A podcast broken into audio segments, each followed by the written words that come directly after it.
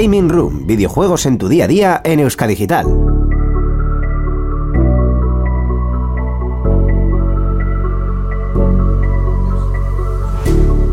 Muy buenas gamers, encended vuestras consolas, ordenadores y todo tipo de dispositivos porque una vez más hemos vuelto, así que todos a jugar. Y en esta ocasión hemos venido al Big Conference, a esta primera edición de esta feria de videojuegos que se celebra aquí, como estáis viendo, en el BEC de Baracaldo.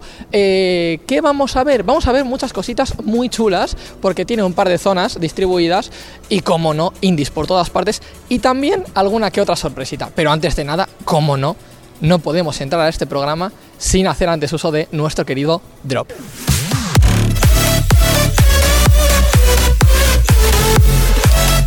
¿Y qué más vais a poder ver en este, en este episodio? Pues como siempre, indies, unos cuantos indies, tal y como tuvimos en la Fan and de 2019, pues en este caso en el Big Conference. Y por otra parte, tenemos el par de sorpresitas que hemos comentado, que son Claudia Trujillo de Gameloft y Yves Lejawang, que viene en este caso de Focus Entertainment. Vamos a escuchar qué nos cuentan. Contacta con nosotros por email en la dirección gamingroom.euskadigital.eus, en nuestra página web gamingroom.euskadigital.eus y mediante Twitter escribiendo al usuario gamingroom barra baja ed. También nos puedes escuchar en iVoox, Spotify, Apple Podcast y Google Podcast.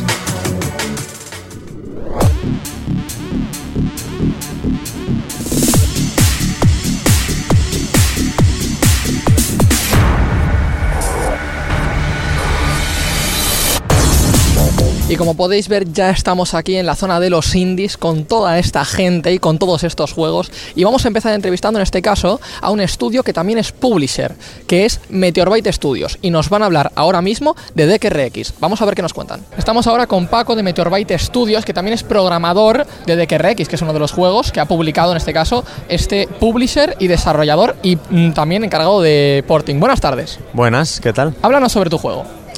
Bueno, mi juego, el juego de nuestro estudio Metrobyte, es de KRX. Eh, básicamente es un F0 con cartas, ¿vale?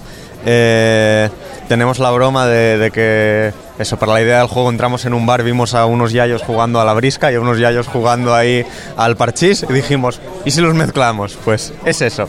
Eh, es un juego por turnos, en el que tú controlas a tu coche y lo que vas haciendo es jugar tu mano de cartas para ir modificando sus stats. Cambias la velocidad, el, los puntos de vida que tengas, el escudo, etcétera, etcétera. Y cuando lo tienes todo, juegas el, el turno y el coche avanza.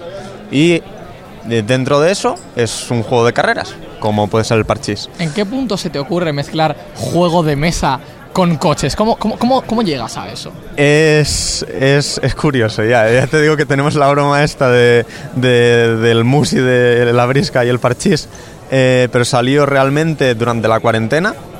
Muchas duchas, eh, dándole vueltas. Eh, y mucho vicio al Slide Spire. En, durante el tiempo de cuarentena, eso, cerrados en casa, jugamos como animales a un montón de juegos eh, y uno de los programadores del estudio, nuestro, el director de nuestro estudio, eh, tenía un vicio importante al Slade Spire. Había jugado muchísimo y pensando ideas de cómo darle vueltas, como tal, pues se le ocurrió esto de mezclarlo con, con un juego por turnos y salió. Eh, le dimos la prueba, eh, es divertido, parece que funciona y tiramos para adelante con ello. ¿El videojuego o los personajes o los coches, que también vamos a hablar de eso ahora, tienen algún tipo de lore? Sí, hay lore, hay mucho lore.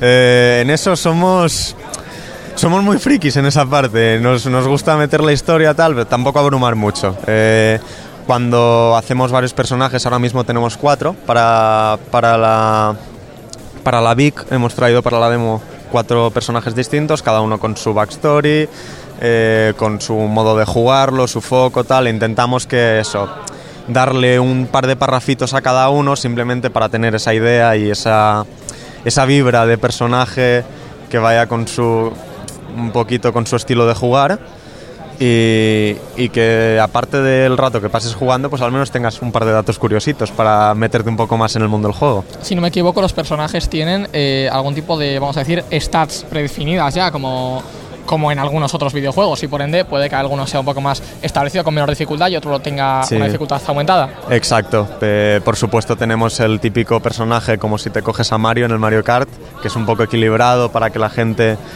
vaya cogiendo las mecánicas del juego, pero una vez te familiarizas con ellas, eh, intentamos hacer personajes que vayan a cualquier estilo posible e imaginable. Tenemos personajes que son 100% de agresividad, de ir a chocarte con otros coches, subirte stats de fuerza, etcétera, para, para hacer todo el daño Más posible. tanque y demás. Eh, tenemos personajes que tienen muy pocos puntos de acción y que juegan con destruir cartas de su baraja y hacer sacrificios. Otros personajes que son directamente pasivos, no pueden hacer daño, pero pueden modificar las stats de otros enemigos de manera pasiva para que ellos mismos hagan daño. Cosas así. Eh, intentamos dar la mayor variedad posible y con cada personaje eh, dos o tres maneras distintas de poder jugarlo. ¿Qué diseño gráfico habéis elegido para el videojuego? ¿Qué Pues, estilo? Hemos elegido un estilo eh, bastante eh, cartoon, un poquito cómic. Eh, somos muy, muy, muy fans de- del estilo cómic, Jodorowsky, etcétera, Hellboy, darles así como ese look a los personajes y después dentro del propio juego intentar que no sea el típico cyberpunk súper abrumador con mucho humo, luces, que sea un poco más vivo, eh, eso, más cómic. Que no está tanto neón y demás. Exacto. Y acompañarlo con las navecitas que son casi como eh, naves de juguete, como casi piecitas de, de un juego de mesa. eh, y tirar por ahí, por esa rama, que es. eh, nos parece que es un estilo de cyberpunk que tampoco está muy explotado. Entiendo que las naves, vamos a ver un poco atrás, entiendo que las naves también tienen sus propias stats y se fusionan de alguna manera con, con los personajes. Exacto. Eh, bueno, de hecho tenemos un personaje que directamente es la nave. eh, eh, que ahí sí que están fusionados del todo, como tú dices. Pero sí, cada nave...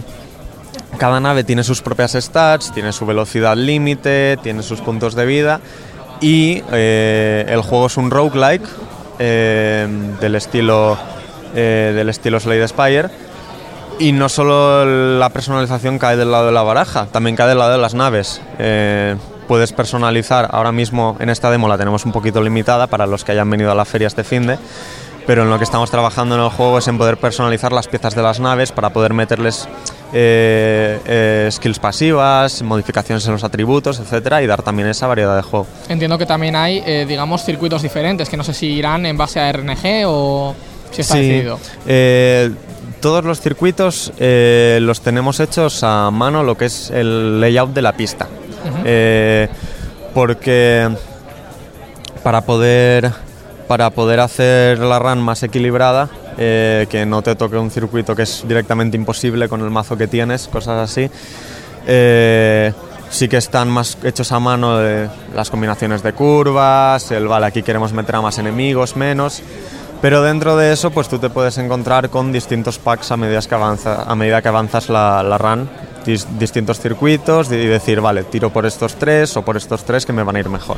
¿Qué tipo de música habéis elegido para el título?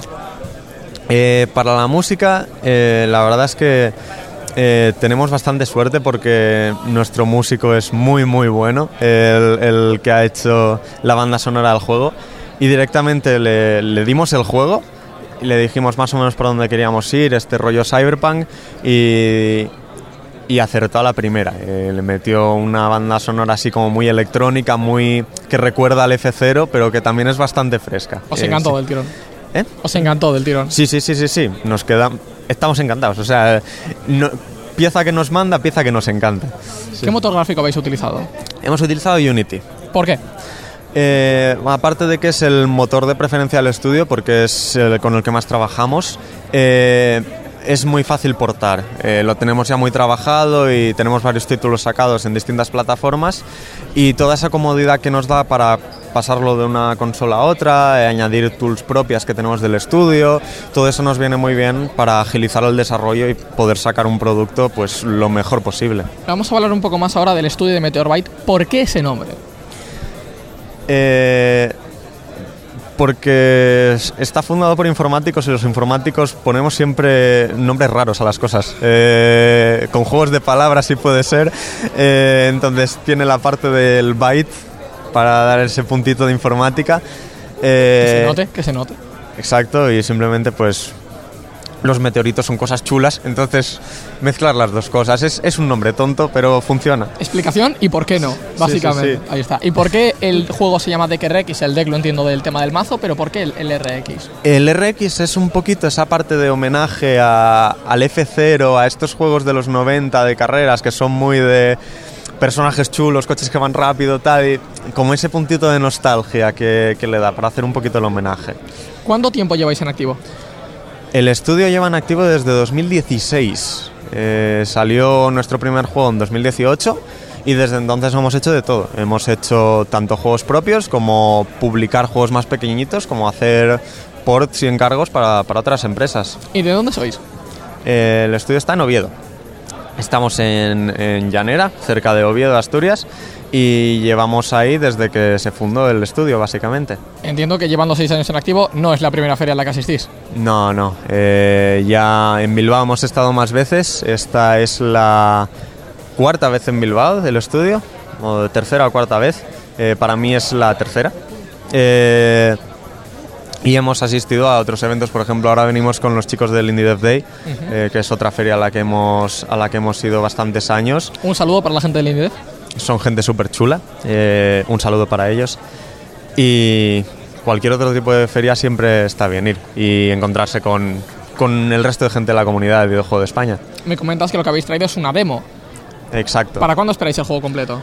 Eh, ahora mismo está bastante avanzado. Eh, llevamos desde el, el año pasado hicimos un Kickstarter, llevamos más o menos año y medio eh, con el juego. Eh, pero claro, lo tenemos que compaginar con otras actividades del estudio, como ya he dicho, eh, ports, encargos, etcétera. Hay que comer. Exacto, es, tenemos, tenemos ese extraño vicio eh, de querer comer cada día. Eh, y más o menos lo que est- lo estamos apuntando para el año que viene, Q2. Eh, Q2, Q2, Q3, eh, un poquito para principios del año, si todo va bien. Tendremos una versión lo suficientemente pulida, suficientemente acabada como para decir, vale, podemos hacer un early access y tirar un poco más, o podemos esperar un mes más y hacemos release, y más o menos tener un producto con el que poder manejar una fecha de salida como Dios manda. Pues muchísimas gracias por estar ahí con nosotros, Paco. Nada, vosotros, muchas gracias. Estamos ahora con Aitor de Hangover Studios, en este caso es el programador del, del estudio, que han diseñado Hanio. Cuéntanos sobre el videojuego, Aitor. Bueno, pues Hanjo es un videojuego que hicimos eh, el año pasado, en nuestro segundo año de carrera, eh, en la Universidad de Digipen. Eh, seis programadores y cinco artistas, haciendo nuestra propia engine desde cero, que fue parte del reto, y en un curso eh, compaginándolo con otras asignaturas. ¿En qué punto se te ocurre hacer tu propio motor gráfico como tal? Bueno, nos obliga la universidad, Ah, no, vale. no- fue por decisión propia. ¿Este fue entonces vuestro TFG dentro de lo que cabe? ¿El tema de hacer el motor o como tal el videojuego? Eh, es parte del juego. O sea, tenemos que, hacemos un juego al año en la universidad y tenemos menos en cuarto curso, el resto de años hacemos nuestro propio motor. ¿Qué nos puedes contar de Hangover como tal? Tú eres programador, pero Sí. me habías comentado que había otros eh, seis programadores. Sí, somos seis programadores. Seis programadores y cinco, artistas. Y cinco artistas. Sí. ¿Y el resto de apartados de, de- de los- del juego, tipo la música y demás? La música, eh, la universidad tiene un músico que nos ayudó muchísimo en efectos de sonido y música, gran parte la hizo él. Y eh, el diseño fue, em, yo trabajé un poco en diseño, otro programador más y dos artistas. Y como tal, ¿seguís siendo esos 11 miembros o habéis reducido plantilla, aumentado plantilla? Eh, bueno, este acabó en, cuando acabó el curso, acabó nuestro proyecto y no hemos, o sea, no pretendemos seguir con este trabajo. Cuéntame sobre el lore del juego. Básicamente, eh, tú eres una, una chica llamada Hiroko. Eh, bueno, se puede extender, quiero decir, las artistas se, se inventaron una historia en la que básicamente el padre Hanjo es una palabra japonesa que significa mitad hombre, mitad demonio. Y básicamente eso es lo que tú eres, lo que es Hiroko, la protagonista. Porque el padre es un demonio, que es el malo, el final boss que te encuentras al final. Y, y tiene un hermano al que mata al principio, mata a tu abuelo, eh, destruye tu aldea y tú buscas venganza, que es de lo- en lo que se basa el juego, en ir matando enemigos para encontrarle a él y conseguir esa venganza. Y sobre el tema de la música que os la ha compuesto el, el chico de Digipen, es. ¿qué tipo de género habéis eh, optado para introducir el juego? A ver, yo creo que se inspira mucho en, en Japón, en películas japonesas, pero... ¿Tipo más a lo antiguo, más Sí. a Japón feudal y demás? Eso es, ese estilo. Eh, y sobre el tema del nombre, eh, cuéntame, porque me has dicho que, que Hanyo es precisamente la palabra japonesa, Eso pero es. ¿por qué Hangover Studios? Bueno, mm, pues quiero decir, al final somos adolescentes, nos gusta salir de fiesta y hangover en inglés significa resaca. Y pues nos pareció gracioso, una buena idea y, y así se quedó. ¿Es la primera feria a la que asistís como tal con vuestro videojuego? Sí, bueno, eh, como videojuego y yo en lo personal también. ¿Y qué os está pareciendo por el momento? La verdad que me está encantando. Eh, sabía que iban a ser sobre videojuegos indie, no me esperaba tanto nivel, la verdad, me está sorprendiendo muchos videojuegos y sobre todo el, el buen rollo, el, el ambiente, cómo te habla todo el mundo, no sé, Y gente el muy maja. de conocer gente, ¿no? También. Sí, Ese- sí, ese sí, sí. Y el, ¿Tú en qué trabajo, en qué juego estás? No sé, no sé como muy, muy buen ambiente. ¿Planeáis repetir? Sin duda, sin duda, sí. El año que viene vuelvo. Puede ir con este juego o con otro también. Ojalá con otro, ojalá, pero Y cuéntanos, ¿dónde podemos encontrar disponible Hanyo? Está en Steam, salió el 24 de, de septiembre. No, no te sé decir la fecha, no me ¿Por acuerdo. cuánto? Pero es gratis. Es, Gratuito, gratis. es un trabajo de estudiantes que. Eso, está gratis en Steam. O sea que cualquiera que se lo quiera descargar lo tiene. Pues te dejo un minutito ahora para que le cuentes a cámara eh, y le vendas tu videojuego a los viewers. Pues lo que digo es un trabajo de estudiantes. eh, creo que es un trabajo, nos ha dicho mucha gente que tiene muchísimo potencial. Quizás nos ha faltado tiempo de desarrollo porque han sido ocho meses haciendo nuestro propio engine y se podría haber pulido más, pero aún así creo que es un juego súper interesante. Si te gustan los samuráis, si te gusta la lucha o si quieres probar algo quizás diferente, creo que es un juego que te, te va a llamar la atención y artísticamente es impresionante. Pues muchísimas gracias por estar con nosotros, Aitor, aquí en, en la. Big Conference y esperamos veros muy pronto. Muchas gracias. Estamos aquí en la Big Conference y vamos a hablar ahora con Miguel de Wicked Games, que es el productor en este caso del estudio, desarrolladores de, como estáis viendo detrás, Balam Bounce Hell. Háblanos sobre el juego, Miguel. Pues mira, Balan Bounce Hell es un bullet hell en el que no disparas, ambientado en América precolombina. Básicamente, te mueves por un escenario ambientado, eh, inspirado en culturas precolombinas, ya sea la azteca, maya, inca, en la que los enemigos, unos constructos tipo de roca o metal, te disparan y tú lo que puedes hacer es simplemente devolver sus ataques. Entonces tienes que timear muy bien, tienes que tener mucho cuidado gestionando los esquives y la defensa que tienes. Y con eso vas avanzando en el juego. Entiendo que tienes algún tipo de dash para esquivar o tal. Sí, eh, las habilidades principales del jugador son el movimiento ágil que tiene, la respuesta rápida al control, un dash, que tiene un cooldown muy bajito, y luego eh, lo que es el bateo en sí. Vas armado con un báculo enorme, que es el que se usa para rebotar todos los proyectiles que los enemigos te disparan. Entonces, como tal, ese es tu ataque, digamos, el, Sí, el devolver. El mejor ataque es una buena defensa en este caso. Tal cual como se dice. Eh, cuéntanos sobre los niveles del, del juego. ¿Qué niveles tenéis disponibles? Actualmente la demo que tenemos subida a Steam tiene dos niveles. Un primer nivel donde se tutorizan las principales mecánicas del juego. El dash, el tema del bateo, también luego eh, una habilidad que tiene el personaje. A medida que vas rebotando proyectiles, el personaje va cargando una barra de combo, rebotar de golpe todos los, los disparos de un área. Ese primer nivel es tutorial y está ambientado en una especie de jungla con mucha vegetación precolombina. Luego se pasa a un segundo nivel donde se ponen en práctica esos, esas mecánicas que se han enseñado al jugador a ya más un entorno urbano, de ciudad ambientada, eh, inspirada en culturas precolombinas, pero ya más ciudad y urbano. ¿Y qué otro tipo de niveles tenéis pensado implementar? Por el momento son esos dos niveles, esos dos biomas. Un tercer nivel sería ya la entrada en el templo, donde habría un jefe final. Y posteriores niveles pues pueden ser todo tipo de, de, de inspiraciones precolombinas, como pueden ser desiertos. Realmente la, la inspiración precolombina nos permitía ser muy eh, flexibles a la hora de inventar nuevos conceptos de niveles. Muy amplios, ¿no? Con el tema Sí. del entorno. Eso es. Háblanos sobre el protagonista, más allá de las habilidades. ¿Qué lore tiene? ¿Qué historia tiene detrás? Pues el protagonista se llama Balam, en maya significa jaguar. Entonces es eh, básicamente un... Digamos que es como un artista ambulante, la historia del juego, la narrativa es que es un artista ambulante, que es eh, como un... mm, equilibrista o un eh, artista de circo, se podría decir. Por eso es, tiene esa extrema destreza con los movimientos. Y Balan básicamente pierde a su compañero y básicamente toda la historia que él tiene es esa lucha por recuperarlo, básicamente.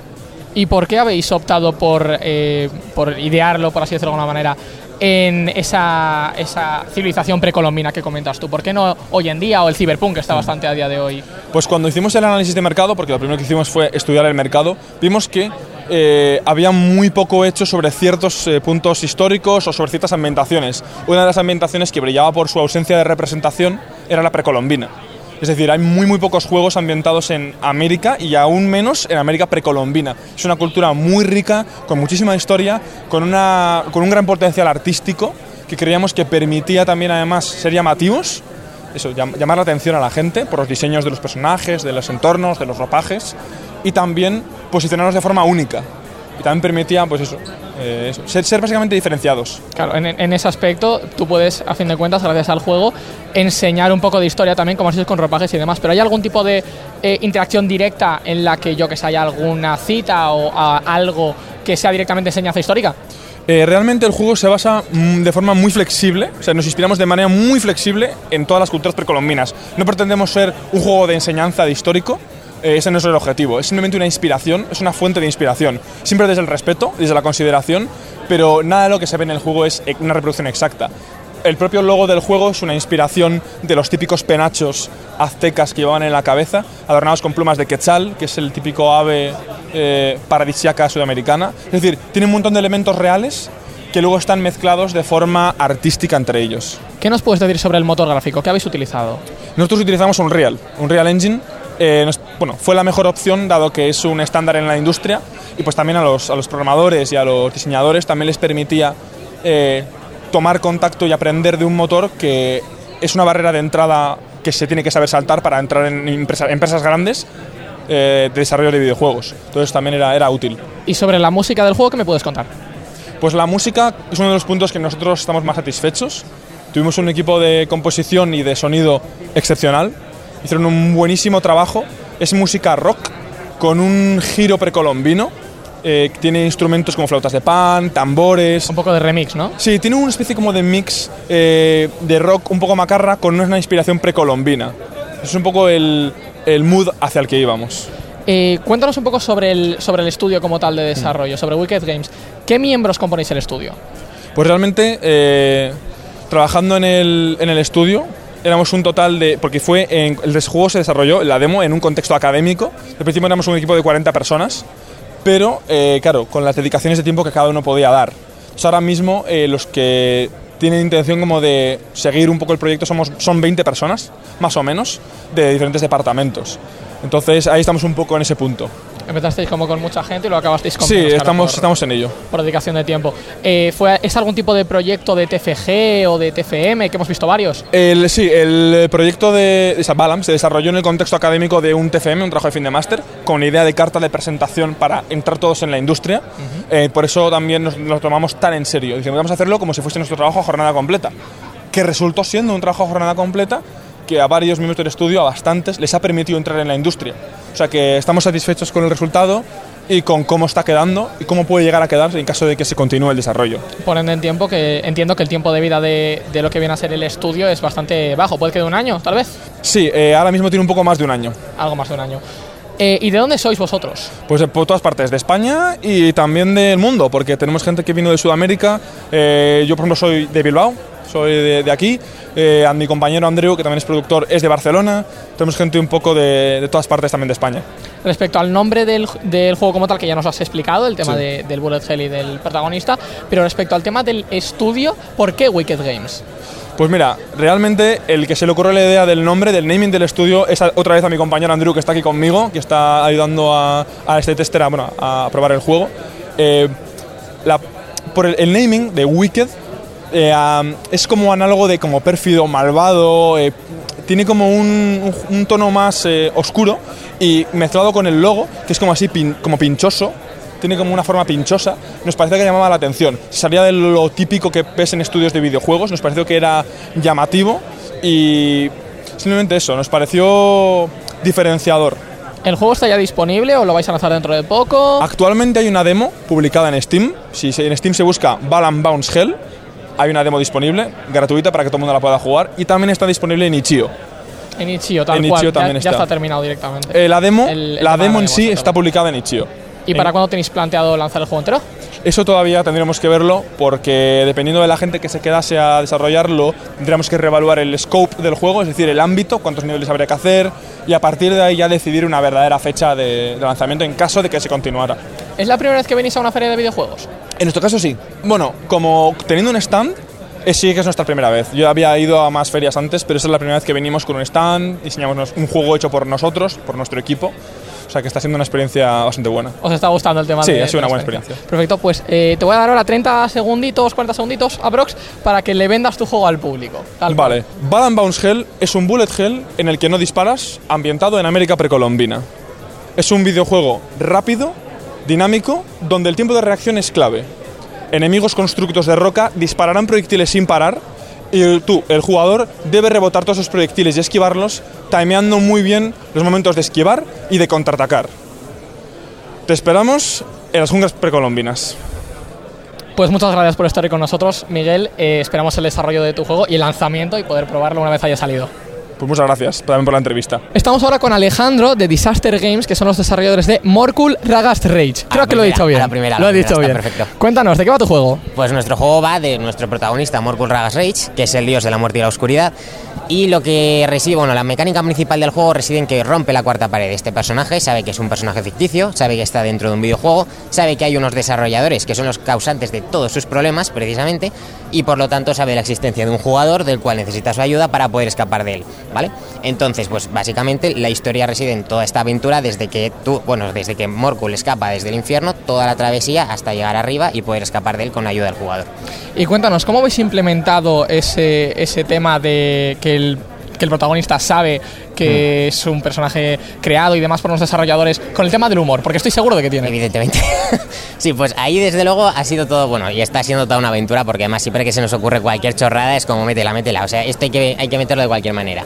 Entonces, principalmente el personaje tiene una actitud muy gamberra, él es, es un cabrón. O sea, si, no sé si puedo decir tacos, pero... Sí, sí eh, que puedes. Vale, vale, es un cabrón, el tío es un cabrón. Entonces, eh, la actitud que tiene hacia el jugador es de un esclavo porque él al fin y al cabo es un dios, es un prepotente y pues siempre le va a estar tratando de menos y que es verdad que queremos implementar una especie de jueguecillo de que según va avanzando ya te va tratando en plan, bueno, ya no eres un esclavo, ahora eres solamente un siervo o cosas así.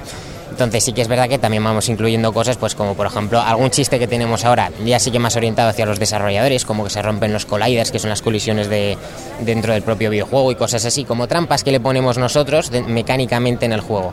O también directamente referencias a películas, por ejemplo hay un globo del payaso en cualquier momento y él dice, "Ay, Dios mío, qué mal rollo me dan los payasos, especialmente este o cosas así. Por ejemplo. Vamos a profundizar un poco en el lore. Me dices que el personaje huye del infierno. Efectivamente. El infierno es el Ragas, que es una especie de inframundo. O sea, nosotros nos hemos inventado toda una mitología alrededor de este mundo, basándonos principalmente. fácil, seguro. Eh, superficie, además, no hemos indagado nada ni. Entonces está principalmente inspirada en la mitología clásica griega, también tiene pinceladas de la nórdica y alguna cosita más ligera de la egipcia, que son así un poco como las más clichés. Eh, tampoco pretendíamos ocultar nada, o sea, hecho es bastante evidente que es básicamente el panteón griego, pero con otras, pero con nuestro rollo. Eh, no aparecen directamente en el juego, pero sí que tenemos mm, creados, bueno, diseñados, por así decirlo, todos los dioses. Él concretamente sería el equivalente a Hades, por así decirlo, y el Ragas sería el inframundo. Esto creo que ya lo he dicho, pero por dejarlo claro. Entonces, en cuanto a este lore, pues em, sí que él, como digamos, como te he explicado antes, es un cabrón, entonces el resto de dioses lo ha encerrado abajo del todo para evitar que siga liando la parda porque es, es un desastre. Entonces, la aventura empieza en ese momento en el que tú, bueno, Morkul rompe esa jaula y decide escapar de ese reino para volver a, digamos, enfrentarse al resto de los dioses y poder gobernarlos a todos, que es, porque es un, villano clásico, evidentemente. De hecho, también tenemos chistes con respecto a otros villanos clásicos como Drácula o el Hombre Lobo, cosas así. Y a partir de ella volver a retomar el, el trono que le pertenece. Me hablabas del panteón griego. Sí. Háblame sobre los recursos visuales y demás y entornos que habéis utilizado. Vale, pues en cuanto a los entornos visuales, bueno, yo soy el artista del, proyecto y en lo personal yo soy súper fan de, de Joe Madureira, que no sé si alguno lo conocerá, es un ilustrador muy famoso estadounidense que, bueno, ha trabajado sobre todo en cómics para Marvel y DC. Entonces él tiene un- unos proyectos, un proyecto de videojuego que se inventó él hace ya, bueno, a lo tonto ya hace más de 10 años, que se llama Darksiders, Y bueno, pues yo como fan aférrimo, digamos que me he inspirado mucho visualmente en eso. Sí que es verdad que al final, pues por honestamente casualidades del destino, se nos acaba pareciendo mucho visualmente a, Hollow Knight, que bueno, pues supongo que también tiene su cosa.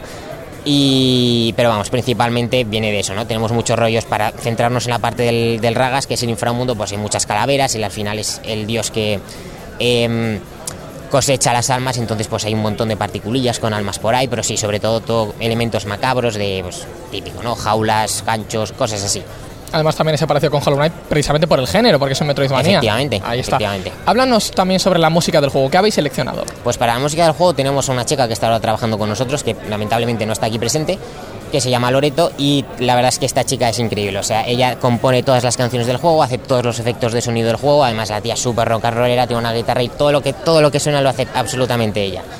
Todo. ¿Qué motor gráfico habéis utilizado? Estamos utilizando Unity 3D para absolutamente todo. Es el único motor que usamos. ¿Qué tipo de, digamos, viabilidades o qué opciones os da Unity 3D que os puedan beneficiar a la hora del desarrollo del proyecto? Pues principalmente, a ver, al programador que está detrás igual podría bueno, responderos mejor, pero sí que es verdad que yo de primeras puedo decir que como este proyecto, bueno, nosotros éramos ex, ex estudiantes dentro de un centro educativo en el que enseñaban desarrollo de videojuegos y como este motor era con el que se- realmente se nos enseñaba, pues eh, digamos que nos facilitó mucho poder empezar en la industria a través de él. Ya que, pues bueno, el programador ya sabía controlarlo bien no para el juego que queríamos hacer que realmente eh, el Unreal Engine te sirve sobre todo pues a ver si no me pega nadie creo para entornos especialmente realistas y demás porque es verdad que es muy potente para un proyecto que es totalmente en 2D como es este con Unity nos, nos venía perfecto o sea y además sabiéndolo utilizar no había ninguna necesidad de cambiarlo A ver si te van a cancelar ahora por lo de Unreal. igual me cancelan lo siento de verdad lo siento un montón para el que no diga que yo soy artista yo, yo pinto y, y esas cosas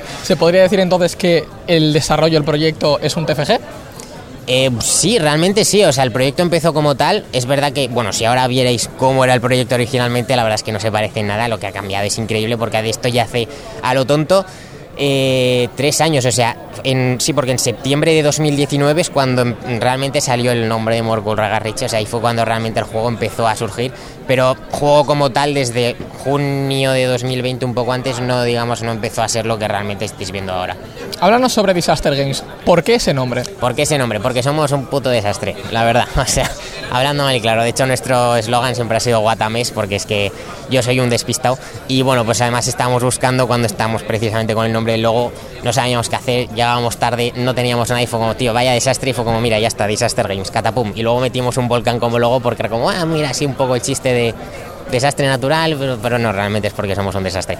Y como tal el videojuego, nos has comentado antes, el Ragas, que es el infierno en este caso, Sí. y Morkur, que es nuestro personaje. Pero creo que el lore de- del título del juego va un poco más allá. Sí, sí esto también tiene que ver precisamente cuando estábamos dentro del, de, bueno, del centro educativo buscando el nombre del juego. Queríamos un nombre así que sonara mitológico, que sonara guay, porque al fin y al cabo es un dios, pero no teníamos ni puñetera idea por dónde tirar, así que nos fuimos como verdaderos desarrolladores a Google, buscamos generador de nombres aleatorios, buscamos y vimos que había un filtro que ponía cosas con un rollete así mm, Tolkien.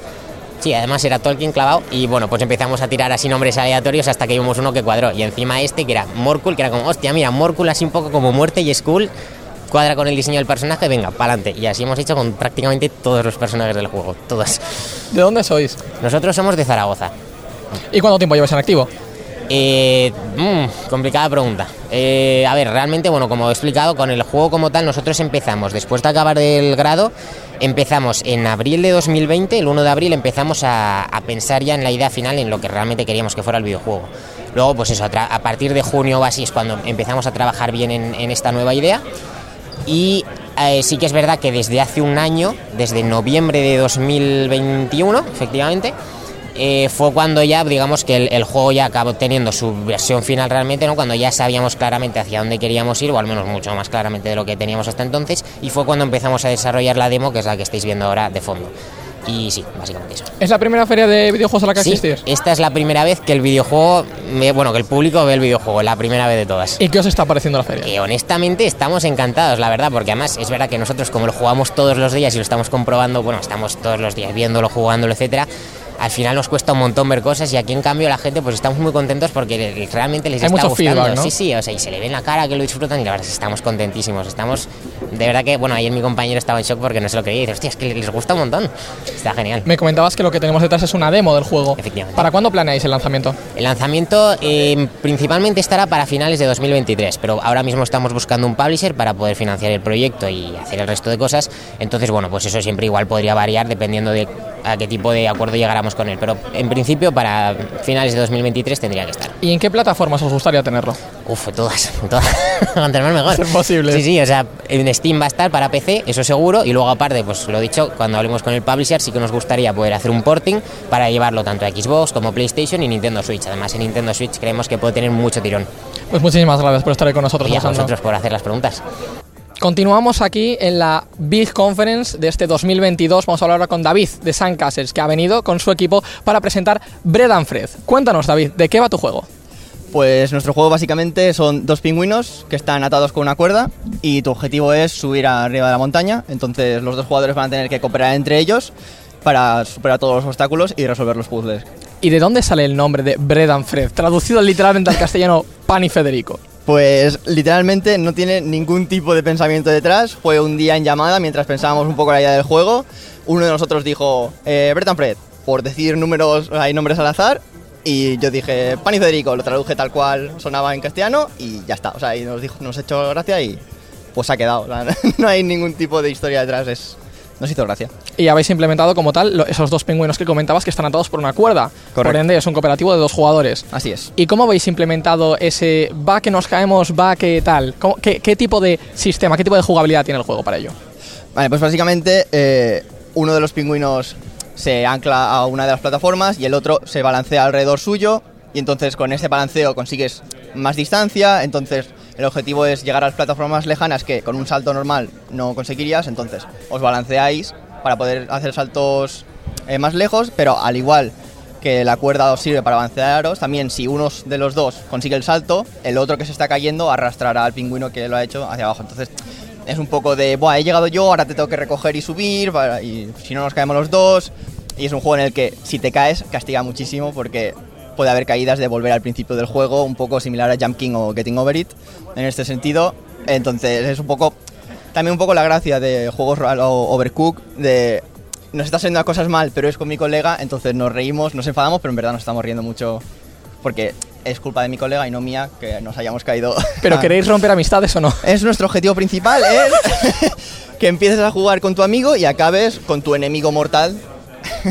Tremendo. No, sí, sí, la, la mejor idea del mundo. Así es. Eh, y cuéntame sobre el lore del juego. ¿Qué lore tienen esos dos personajes, esos dos protagonistas? Vale, pues el lore un poco lo tendrás que ir descubriendo mientras juegas, pero un poco el, el resumen es, eh, pasó algo y entonces era una villa de pingüinos normal y de pronto apareció una montaña, la montaña que tienes que escalar apareció de ningún sitio, entonces eh, Van y Federico, su misión es escalar a la cima de la montaña para, tienen una misión, que no os la voy a decir porque es un poco spoiler, ¿vale? Pero tienen que subir a la montaña para un objetivo en concreto.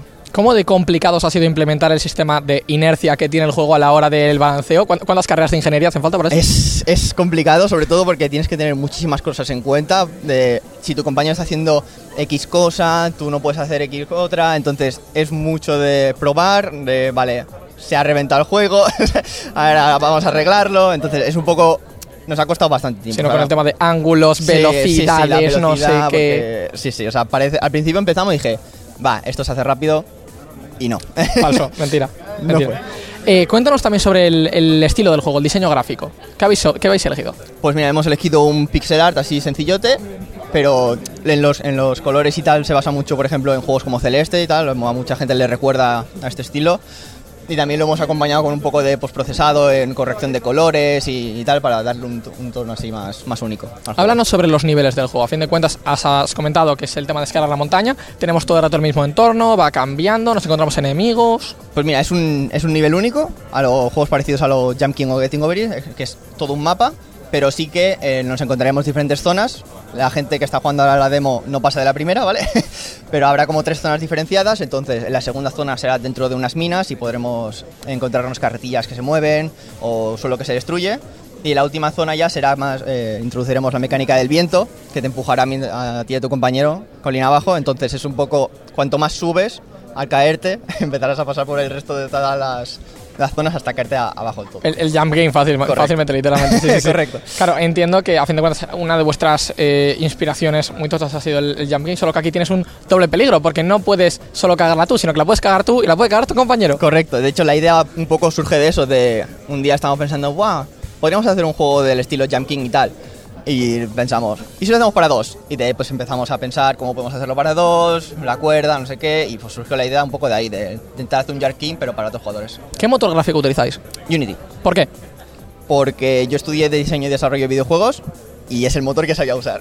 Entonces, Es un poco el genérico, ¿no? Por así Sí, decirlo. sí, ¿Qué sí. tipo de facilidades os ha supuesto eh, hacer el videojuego en Unity? ¿Qué oportunidades os ha dado? Eh, básicamente es por facilidad, porque yo sé usarlo y sé enseñarlo a mis otros compañeros que no tenían tanta facilidad con Unity. Además, eh, no sé usar, otro- la otra opción sería un Real Engine, pero no sé usar blueprints de... y, de- luego ya la otra opción sería hacer un motor propio, que eso ya Sí, es. eso, eso el- ya es... El triple, ¿no? sí. El triple de la vida. Entonces básicamente usamos Unity porque dijimos es el que sé usar, vamos por faena y empezamos... Para no empezar a aprender otro programa y tal. ¿Qué música habéis elegido para el videojuego? Pues mira, de música hemos contratado a un chico que nos está haciendo toda la música, entonces un poco es contactar con él y nos hace una muestra y vamos añadiendo cambios y tal. Entonces sí que queremos hacer, para el menú principal es una música muy animada y tal, porque el juego es así cuco de, visualmente, y ya más para el, el in-game es una música más tranquila. Y lo que hemos hecho es una música procedural, que es cuando llegas a ver diferentes zonas, pues se van introduciendo nuevos instrumentos, en las minas es más instrumentos de percusión y tal, para un poco eh, transmitir esta sensación de, de que es el mismo mapa, porque es la misma canción, pero estás en otra zona diferente, pues con, eso, con elementos de percusión, en la zona del viento habrá más pues, instrumentos de viento y así. Tipo Mario Bros. cambiando de música Sí, entre dentro del mismo nivel. Eh, y nos has comentado el porqué del nombre del juego, pero no el porqué del nombre del estudio. Bueno, lo de- el nombre del estudio tiene una historia algo más personal, pero básicamente era nuestro grupo de amigos nos llamamos así. Y cuando empezamos a hacer el juego le dijimos, pues San Castle, pues San Castle Studio. Y, y ya está, pero y poco más. O sea, es un ¿Y de dónde sois? Somos de Barcelona. ¿Y cuánto tiempo llevas en activo? Pues desarrollando el juego llevamos eh, dos años, en diciembre ahora haremos dos años, pero un poco no, no llevamos dos años tiempo completo, es más en nuestros ratos libres vamos un poco desarrollando la idea cuando podemos. ¿Cuántos miembros sois? Somos tres. ¿Y con qué roles? Eh, yo soy el programador, eh, Víctor es el artista y Guillem es el designer. ¿Es la primera vez que venís a una feria de videojuegos? Eh, no, justo estuvimos, es la primera vez que venimos a una feria de videojuegos nacional, pero justo en septiembre tuvimos la oportunidad de ir a la PAX West en Seattle y fue increíble. pero sí, bastante contento con, ¿Os está gustando Sí, el, el está- ambiente y demás? está gustando mucho. o sea, sobre todo yo creo que es una oportunidad súper buena para que la gente pruebe tu juego y ver qué cosas fallan o qué cosas hay a mejorar y que recibir feedback y bueno, también cosas buenas. Que Como tal, el feedback es siempre lo que, lo que suele ayudar en el desarrollo de un videojuego. sí, Y ya para terminar, me has comentado que el juego que tenemos detrás es una demo.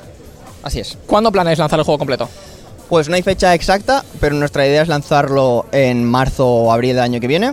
Lanzar una versión completa, pero es eso, ahora hay una demo en Steam, es algo vieja, así que en diciembre haremos una actualización con nuevo contenido. Así que si la gente lo juega hoy, pues en diciembre que sepan que vamos a añadir nuevo contenido y mejorar algunas cosillas. ¿En qué plataformas lo queréis lanzar? Eh, en principio en Steam y nuestra, nuestra idea es lanzarlo también en Switch. Lo que no sé si será de salida o ya más adelante en el desarrollo. ¿Tenéis intención de hablar con publishers o tal? De hecho, estamos contactando, o sea, tenemos un publisher, solo que no es oficial todavía, no podemos anunciarlo, pero tenemos un publisher y nos está ayudando mucho con el tema de, de marketing y tal. Pues muchísimas gracias por estar con nosotros, A David. ti por la entrevista. Estamos ahora con José, que es el responsable de marketing de Nox Noctis. Buenas tardes. Hola, buenas tardes. ¿Qué nos puedes contar sobre tu juego, Do Not Open? Bueno, Do Not Open es un juego que se lanza el 25 de noviembre, se lanza ya y es un escape room de terror en el cual eh, creemos que hemos conseguido una muy buena ambientación, muy opresiva y además contamos con un factor aleatorio que lo va a permitir hacer muy rejugable. Y bueno, pues ya el resto depende de, de vosotros, de la opinión de los jugadores, que nos digáis si os ha gustado o no. Nos comentas que se lanza el 25 de noviembre. Eh, depende de cuándo estéis escuchando esto, puede que ya esté disponible, así que id a buscarlo. Eh, nos comentas que tiene una, un ambiente opresivo realmente, un juego de terror, claro. Eso es, nosotros cuando, cuando desde, un primer momento quisimos que, que tuviera una atmósfera clave. O sea, en un juego de terror eh, no solo te tienes que apoyar en el gameplay, tienes que apoyarte en esa ambientación, en esos sonidos, en esa música, en esos eh, visuales que te van a definir tu juego. Entonces en eso fue un punto en el que incidimos mucho desde la dirección creativa para que fuera algo que realmente aterrase, o sea, que no solo esperases un scare jump, sino que siempre vivieras con la sensación de que algo puede salir desde una esquina y, y darte un susto de muerte. Un juego de terror ambiental, vaya. ¿Y os habéis inspirado, puede que en alguna, en alguna otra industria, como por ejemplo la del cine, para hacer el juego? Sí, sí, por supuesto. Eh, Tanto en el cine como en la literatura, como en los propios videojuegos, tenemos enormes fuentes de inspiración. O sea, es nuestro primer juego y teníamos claro a qué mercado dirigirnos. Por lo tanto, eh, toda la referencia, por ejemplo, de Resident Evil 7, que fue un juego que realmente nos marcó muchísimo y dijimos, creemos que podemos hacer algo no mejor, no tal, pero sí eh, diferente y con nuestro propio estilo. Porque nosotros no tenemos los valores de producción de nuestro de Capcom. Entonces lo que quisimos es, vamos a ver qué podemos hacer y vamos a hacerlo algo pequeño y hacerlo bien. Eso fueron un poco las claves con las que dimos este paso y que empezó siendo algo muy chiquitito, pero luego fue creciendo hasta el punto de que casi se nos va de las manos, pero finalmente pues ya estamos en la recta final y preparados para el lanzamiento. De la industria de los videojuegos me mencionabas Resident Evil, pero me has mencionado también la industria cinemática y la literaria. ¿De, de qué obras os habéis inspirado? De esas Pues mira, por ejemplo, hay una película de 1986, si mal no recuerdo, que es House, una casa alucinante. Eso nos permitió tener una idea de cómo hacer una casa victoriana y darle todo el enfoque de terror, de algo aparentemente cotidiano que fuera realmente aterrador en, en sí mismo. Luego tenemos obras literarias, por ejemplo, Stephen King nos ha inspirado muchísimo, como eh, tenemos el eh, Salem Slot. Tenemos eh, también a Lovecraft, que también es una fuente que quizás ahí sí que nos inspira. autores. Claro, eh, a Lovecraft no podíamos llevar ese imaginario suyo a hacer algo en un videojuego porque creemos que es algo primigenio, es algo muy difícil de, de llevar a un videojuego, pero sí que crear esa atmósfera que él hacía en Nueva Inglaterra, en Nueva Inglaterra nosotros la hemos llevado a, a Burkittsville, que en, en el condado de, en el estado de Maryland, justo al a, la- a los pies del bosque de la bruja de Blair. Es donde sucede esta aventura, en un caserón que hemos inventado y que bueno, pues que hemos que- querido que fuera lo más terrorífico posible. Blair Witch, que si no me equivoco es una figura bastante importante en, el, en el ámbito literario. Eh, más allá del sitio en el que se ambienta, cuéntanos sobre el lore del juego. Bueno, el lore del juego, sin ánimo de querer revelar mucho, porque lo que os Para vais a- spoiler. Claro, sí, sin ánimo de querer hacer spoiler, eh, tú vas a ser, eh, encarnas el protagonista, es un reputado zoólogo que por algún motivo queda atrapado en una versión distorsionada de su propia casa.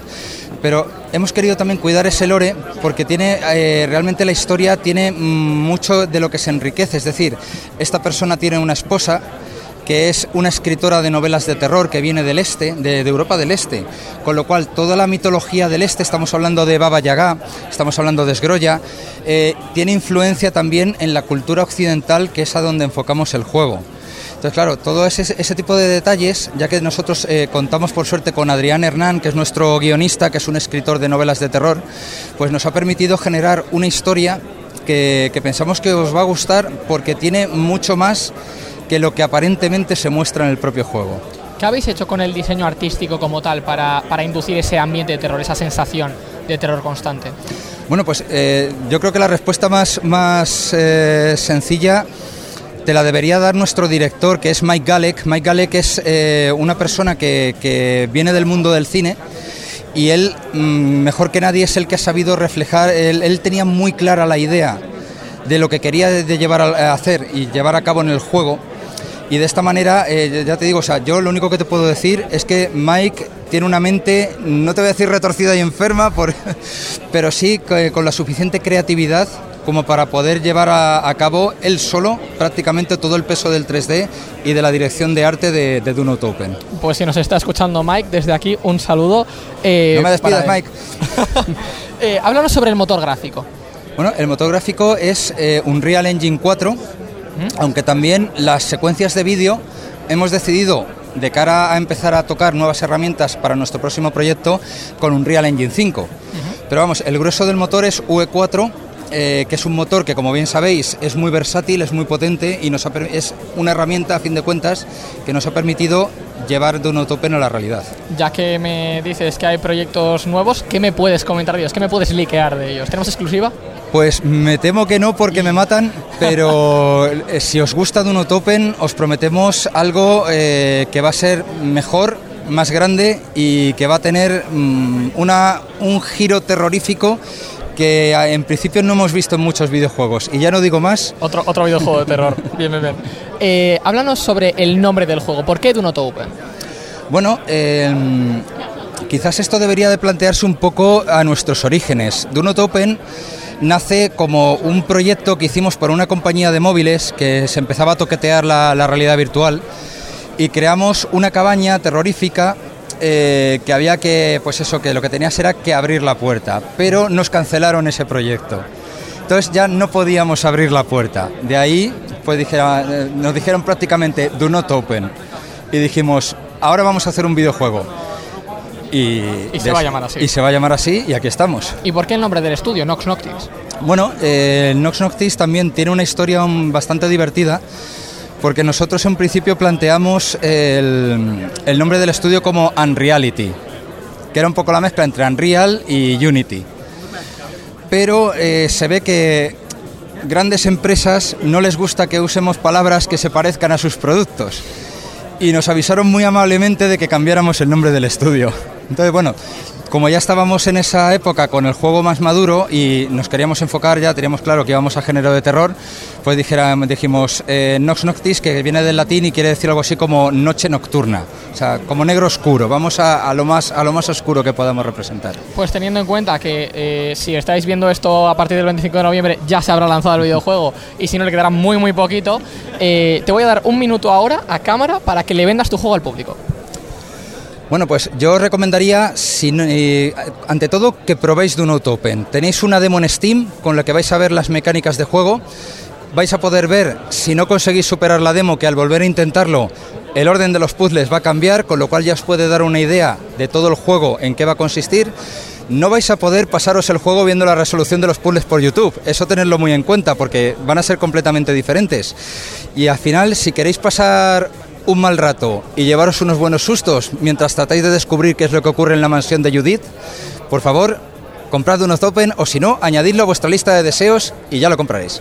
Pues muchísimas gracias por estar con nosotros, José. Nada, muchas gracias a ti, Gaiska. Un placer.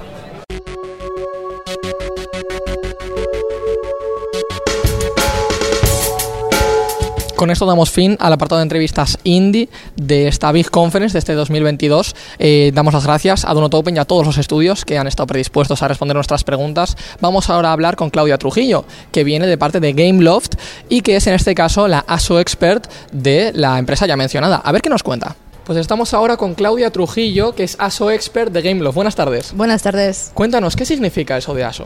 Pues ASO se refiere a las siglas App Store Optimization, que de alguna forma más genérica vendría a ser el SEO, que se trabaja para las páginas web, pero dentro de las tiendas donde están los juegos publicados.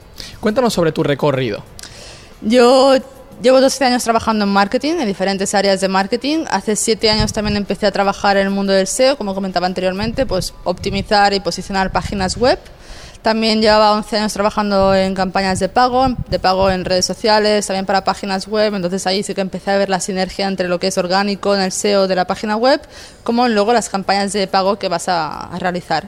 Y hace cuatro años, o casi cinco ya, uno de mis clientes de SEO, de, de les llevaba la página web, decidió desarrollar una aplicación y ahí fue cuando empecé con el mundo del ASO, como son las tiendas de juegos y de aplicaciones y el salto a otra agencia donde trabajábamos juegos y aplicaciones en diferentes plataformas y hace casi tres años que ahora trabajo en Gameloft como ASO Expert para el portfolio de catálogos que tiene la empresa.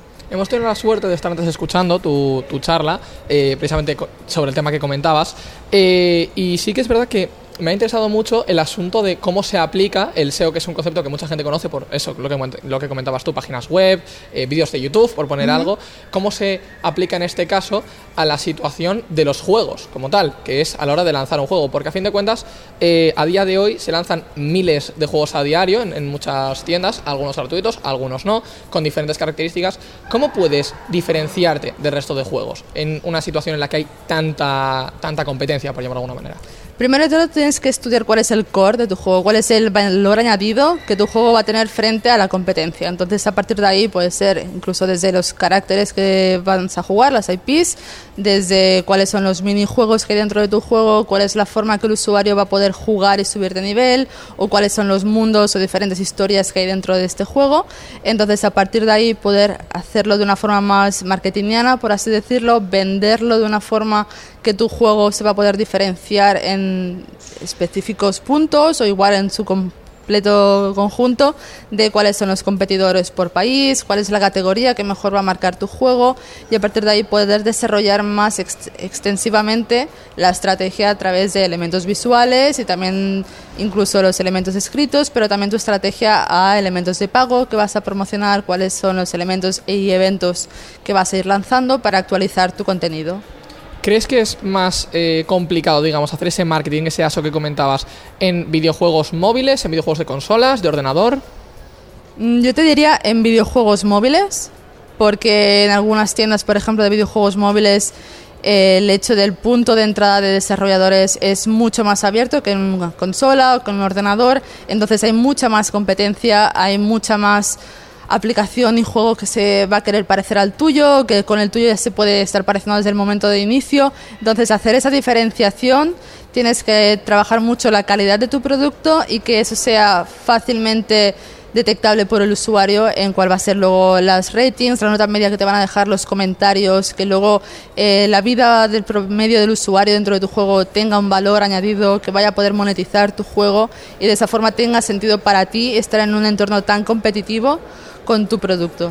¿Crees que las consolas son los que más requisitos exigen como tal a la hora de sacar tu juego y que te ponen más limitaciones? Sí, las consolas, desde mi punto de vista, son las que, como dices, eh, tienen más un filtro de calidad, un filtro de cuáles son los puntos que deberías trabajar, deberías optimizar para poder lanzar, incluso en su plataforma, no ya actualizar tu juego, sino desde el punto de inicio, darte de alta como desarrollador y el punto de inicio de lanzar tu juego, aunque sea en acceso early o ya sea el worldwide launch. Si nos vamos a dispositivos móviles, tenemos, vamos a decir, las dos grandes que serían la App Store y la Google Play Store. Ujú. ¿Qué diferencias hay entre ellas a la hora de lanzar videojuegos? Ahí también hay una diferencia del punto de entrada de desarrolladores. Para la App Store es de alguna forma más difícil entrar como desarrollador que en la Google Play Store. De ahí, por ejemplo, ya el punto de inicio de cuántos competidores vas a tener en una tienda en comparación con la otra. Luego las guidelines son diferentes en una versus la otra. El contenido que puedes publicar y promocionar orgánicamente en la tienda va a ser diferente en uno o en otro. E incluso las políticas con las que tienes que cumplir, si por ejemplo tu juego va a estar en un país o en otro, es diferente el nivel de alguna forma de acción que la política de ese país va a tener también sobre la política de esa tienda para que tu juego o tu contenido pueda ser promocionado o publicado en esa región. Mencionabas las diferentes, eh, bueno, las diferentes guidelines a la hora de sacar los videojuegos en diferentes países, de eso vamos a comentar después. Eh, pero si te parece ahora cuéntame sobre PC, porque sí que es verdad que así como en ordenador tenemos pues el tema de dos dispositivos, dos tiendas prioritarias, vamos a decir, en ordenador hay muchos launchers de muchos tipos. ¿Qué implica eso? De alguna forma, algunos de esos launchers también son muy abiertos en el modo de un desarrollador cuando puede entrar, cómo se da de alta y qué puede publicar. En otras formas, lo de que haya tantos launchers de ordenador es bueno por el sentido de que tú puedes con tu juego llegar a más gente. Entonces, más gente va a poder disfrutar de tu juego, más gente va a poder jugar tu juego en diferentes dispositivos y no está tan centrado en pues que solamente sean dispositivos de una marca concreta o que sean dispositivos que solamente van a poder hacer el crossplay entre una plataforma y otra, sino que puedes jugar con usuarios que están también en ordenador pero con otro tipo de dispositivo, que el launcher ha sido otro desde inicio, o incluso con gente que está en consola o que están en móvil y tú estás en ordenador y si tienes diferentes puntos de entrada de ordenador, puedes estar viajando, puedes estar en tu casa, si tienes un ordenador y tienes tu usuario vas a poder jugar todavía ese juego. A fin de cuentas, el tema de la nube, de poder, precisamente lo que comentabas, lo de las cuentas. Y entiendo también que al tener diversificación, el tema de la competencia hace que las empresas no puedan poner eh, las limitaciones, las restricciones o los precios, por poner un ejemplo, los precios los que quieran, van a tener que competir con el resto del mercado. Y eso siempre es beneficioso para el usuario.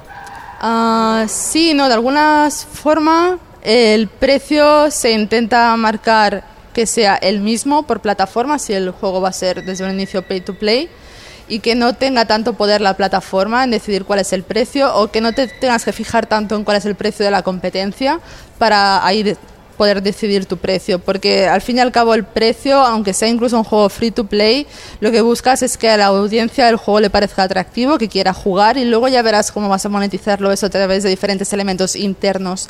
Pero el punto de entrada no debería tener que ser tan selectivo, tener que ser tan restringido a un precio muy alto marcado por competencia o marcado por un punto de entrada que la tienda te marque. ¿Cómo crees que puede afectar eh, un continente, la cultura de un continente la cultura de un país en específico, incluso una ciudad, a la hora de hacer el marketing de tu videojuego? Completamente. O sea, por ejemplo, lo comentaba en mi charla, eh, la ficha que tú vas a tener incluso en diferentes tiendas, en diferentes launchers de ordenador, consola o de móvil incluso para un país, va a depender mucho de cuál es la cultura de ese país, región, eh, el idioma, incluso la ciudad, si lo puedes llegar a hacer tan tailored. Entonces, el hecho de que tú puedas tener diferentes fichas es lo que enriquece más, al fin y al cabo, tu producto frente a esa audiencia. Hay diferentes tiendas donde tú no puedes localizar tanto el contenido, entonces está mucho más abierto y genérico y a veces ahí sí que corres el riesgo de no poder estar llegando a la audiencia adecuada de la forma adecuada con el mensaje correcto para ellos.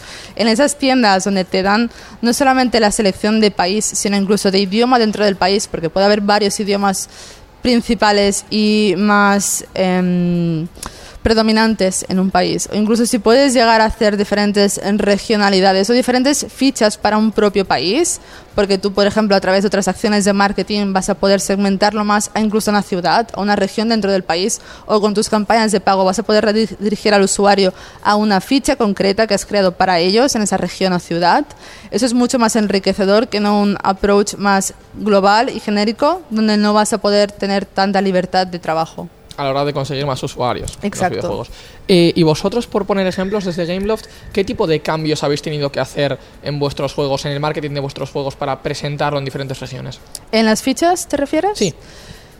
Pues bastantes, eh, sobre todo, como comentaba en mi charla, los países de Asia, donde las guidelines y las políticas son mucho más diferenciales y de alguna forma restrictiva dependiendo también del launcher en comparación con, por ejemplo, si lo vas a tener que lanzar en diferentes países europeos o en diferentes países americanos.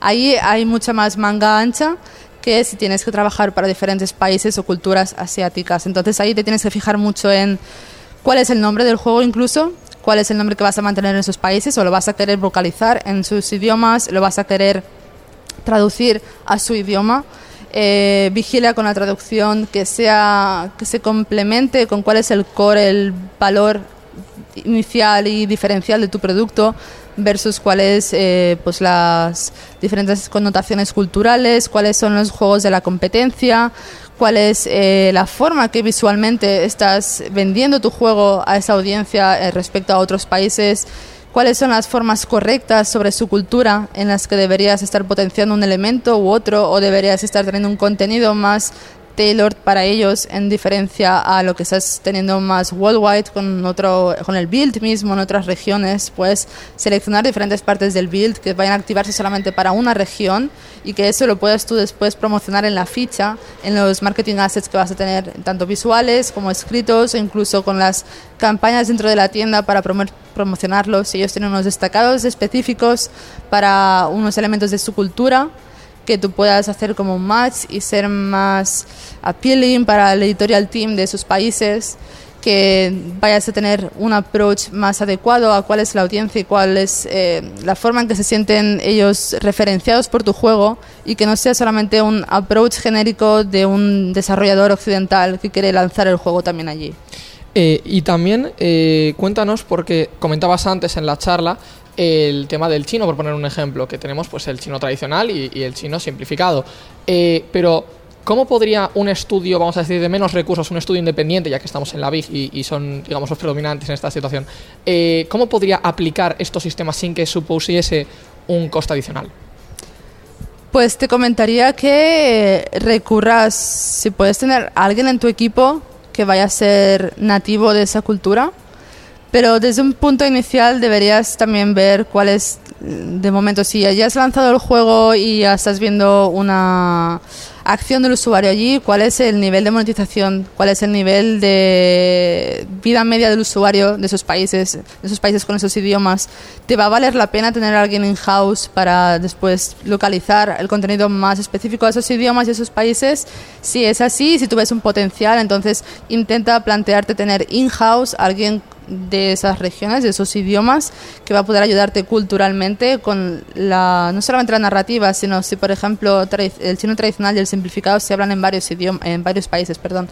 Si en esos países su cultura también te la va a poder eh, de alguna forma compartir esa persona que estás escogiendo para tu equipo y de alguna forma vas a poder sacar al fin y al cabo el ROAS de esa inversión en el equipo eh, dentro del el tiempo que vas a dedicar a la creación de esos assets y al tiempo que vas a dedicar a poder potenciar más el contenido en esos países y culturas en frente a otras regiones. ¿Invitarías entonces, digamos, a los estudios a internacionalizar los miembros de, que forman parte de su plantilla? Sí, sí, sí, totalmente. ¿Crees que todos los jugadores de un videojuego a nivel internacional tendrían que poder participar en un evento de una región específica porque lo marca esa cultura? ¿O crees que solo los miembros de esa región deberían poder jugar? te pongo un ejemplo. En este caso teníamos Overwatch. Overwatch con su nuevo año lunar, que es, eh, de la cultura asiática y que a fin de cuentas todos los miembros, todos los jugadores de, a nivel internacional pueden participar en el evento. ¿Crees que eso debería ser así? ¿Debería limitarse?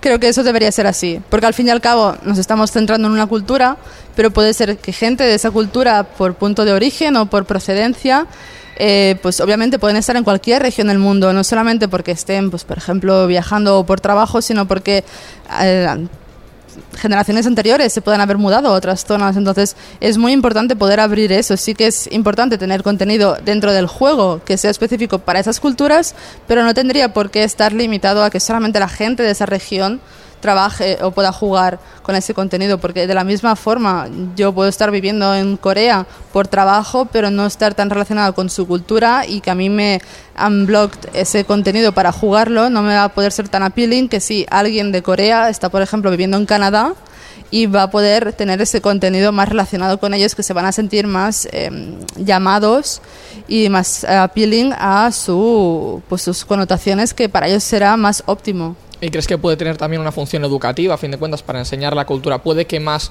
eh, internacionalizado, puede que más, en este caso, regional. Sí, yo creo que sí, que todo puede contribuir al concepto global, no solamente del juego, sino al fin y al cabo de esa cultura que estás haciendo el approach a través de un evento, de un contenido concreto, a que se pueda conocer más de forma global. ¿Qué opinas de modificaciones en la jugabilidad o en, el, HUD como tal de un juego por regiones? Te voy a poner un ejemplo. Eh, Brawl Stars, el juego de Supercell de, dispositivos móviles, a la hora de recibir daño, a la hora de recibir un hit, los bordes de la pantalla se te iluminan en, una luz roja. Y hace tiempo se modificó de manera que cuando se lanzó el videojuego, creo que fue en Japón, en uno de los países asiáticos en este caso, em, lo cambiaron a que esa, ese reborde no fuese rojo, sino que fuese blanco.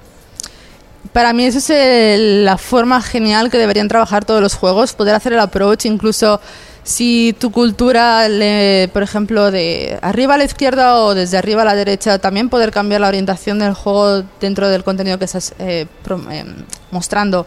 Incluso la forma de los caracteres, como son sus rasgos, que puedas seleccionar unos caracteres y unas IPs en unos países más prominentes versus a otras, o incluso los colores que comentabas, que si el golpe está en un color en rojo y el color rojo tiene una connotación negativa en ese país, poder actualizar los visuales y poder adaptarlos a cuál es la referencia cultural que esos colores o que esos elementos puedan tener por ese país. Háblanos eh, sobre este punto en específico, sobre el uso del color en los videojuegos. Pues podría hablar durante horas, pero por ejemplo, eh, como comentabas antes, el color rojo. El color rojo, por lo general, en las culturas asiáticas tiene una connotación negativa. Por ejemplo, si tu juego es bélico, deberías evitar todo aquello que son referencias a sangre, mostrar sangre, mostrar sangre incluso en los visuales. Entonces, todo esto que lo puedas tratar de una forma más tabú dentro de tu juego o tratarlo con otro color, te va a poder eh, tener una percepción del usuario en esa cultura o incluso en esa región diferente a la que en otro país igual prefieren pues ver mucha más sangre o prefieren algo más bélico, más violento. Y lo mismo incluso sería cuando vas a tener contenido, como comentabas antes, del año lunar. Pues ten en cuenta que si vas a promocionar eso en China país, en China Mainland, el color rojo es el color predominante para ellos, para esa festividad, porque representa la suerte. Pero cuando vas a tener ese evento en otros países, no lo promociones con el color rojo, porque no va a tener la misma connotación. O incluso en Occidente es mucho más valuable tener un color amarillo que se referencia con el color oro en otras culturas, como en Corea y en Japón e incluso pues luego en Occidente, en Estados Unidos, ver cuál podría ser el color que mejor encajaría, si la connotación cultural del color no va a ser tan predominante como en otros países, como por ejemplo los asiáticos. Por ende, a hacer el marketing con una paleta de colores determinada o con unos visuales que mencionabas tú determinados puede quitarte muchos usuarios o ganarte muchos usuarios a la hora de publicar tu juego. Correcto, incluso el mismo icono del juego ya va a poder condicionar cuál va a ser eh, la cercanía que el usuario va a tener a poder sentirse más llamado por ese juego, a descargarlo o incluso abrir la ficha si ya ve que el icono tiene pues unas connotaciones positivas con los elementos visuales y los colores o no. Eh, y también a fin de cuentas eh, comentábamos el tema de los visuales, porque pues a todos nos entran los juegos por los ojos, hay que decirlo, y porque a mucha gente le da mucha pereza leer, eso es como es. Eh, pero ¿crees que también la música de un tráiler o de un mismo juego como tal puede afectar mucho a la hora de, venderlo, de, hacer el, el marketing del, del juego? En mi opinión sí, pero también, como comentaba antes, en los trailers, sobre todo en los trailers de las tiendas, si son tiendas que el vídeo se puede estar eh, reproduciendo en autoplay, hay que tener muy en cuenta que el audio igual no va a ser el elemento que más gente va a poder escuchar, que le va a poder hacer una sensación más de atracción por el juego para descargarlo. Entonces hay que tener muy en cuenta igual eh, elementos auditivos dentro del juego y no tanto en los elementos de marketing, porque también elementos de marketing los vas a actualizar de una forma más frecuente aquí el juego y no pueden estar teniendo todo ese potencial que tú tienes intencionadamente desde el inicio a cuál es luego el, usuario final, cuál es su resultado. Claro, a fin de cuentas, como comentábamos, los visuales suelen ser lo principal a la hora de, desarrollar juegos. Pues para terminar, eh, te voy a preguntar como tal sobre Gameloft ahora, eh, porque creo que a mucha gente, al escuchar esta palabra, le puede venir a la cabeza los videojuegos móviles, la industria de los videojuegos móviles, que fue la con la que empezó como tal la, la empresa, pero a día de hoy ya no os limitáis a videojuegos móviles. Háblanos sobre eso. Correcto, pues en los últimos años Gameloft ha hecho mucho porting de sus juegos que podrían ser más nativos móviles o de un inicio móvil a otras plataformas. Tenemos juegos en consolas, en ordenador, en todos los storefronts que pueda haber, desde Nintendo, Xbox, PlayStation, um, Steam, Epic, macOS, etc. Entonces, todos nuestros títulos están haciendo la, de alguna forma portabilidad a estas nuevas stores. Tenemos bastantes juegos en algunas tiendas, como por ejemplo en Nintendo o en Microsoft. Tenemos gran parte de nuestro catálogo que era originalmente móvil ya portabilizado allí. Y los últimos lanzamientos de la compañía, como Disney Dreamlight Valley, ha sido primero consola y ordenador y en unos meses serán otras plataformas porque es el core y el main objetivo de la compañía ahora mismo poder, eh, como comentabas, igual desde un inicio se entendía más que Gameloft era mobile, entonces queremos abrir ese abanico de posibilidades y qué mejor mejor forma que hacerlo con un gran lanzamiento de una IP conocida como Disney y en este caso poder potenciarlo directamente desde un inicio en consola y ordenador. Y cuéntales a los viewers algo que hayas aprendido en tu tiempo de, que, has, que has pasado en Gameloft, que ya han sido casi tres años, comentabas al principio, eh, que pueda ayudar a otros a entender cómo hacer esas modificaciones que comentábamos previamente para que tu juego sea mejor vendido en diferentes regiones. Primero de todo, mira cuál es la tienda en esos países, en esas culturas, pues me haz como tu benchmark manual de alguna forma y mira cuál es la composición de los elementos visuales en esas tiendas, cuáles son los juegos que hay, cuáles son los elementos visuales. Si ves que hay un juego que, por ejemplo, también está en Estados Unidos, en Alemania, en el Reino Unido, y los elementos visuales son muy parecidos, la localización no puede ser tan buena como, por ejemplo, en otros países y en otros juegos donde la localización es muy distinta frente, por ejemplo, Japón, Corea o Tailandia, lo que hay en Estados Unidos o en Reino Unido. Entonces, focalízate en esos juegos donde tú ya ves que el approach en elementos visuales o en texto es diferente y a partir de ahí toma como tus guidelines de lo que puede ser. Obviamente compara con las guidelines de las tiendas. Hay muchas tiendas que además hacen una formación constante y en abierto para cualquier developer de cuáles son los eh, mercados emergentes, cuáles son las mejores prácticas para elementos visuales para poder hacer un match con la comunidad allí, con los usuarios a los que vas a poder llegar allí.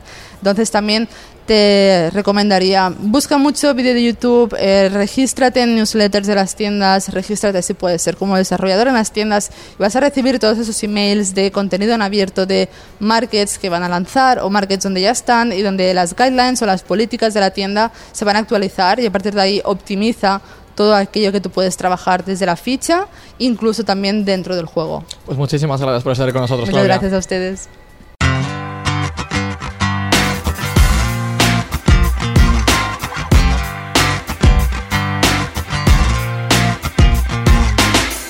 Y vamos a terminar este programa de Gaming Room desde aquí, desde la Big Conference de este 2022, hablando con Yves Lejawang, que nos va a hablar sobre Focus Entertainment y la adquisición de IPs, que es en este caso el rol que toma él dentro de la empresa, y también sobre la multitud de nominaciones que ha recibido a Playstyle Requiem en los The Game Awards. Estamos ahora con Yves Lejawang, que es director de contenido en Focus Entertainment.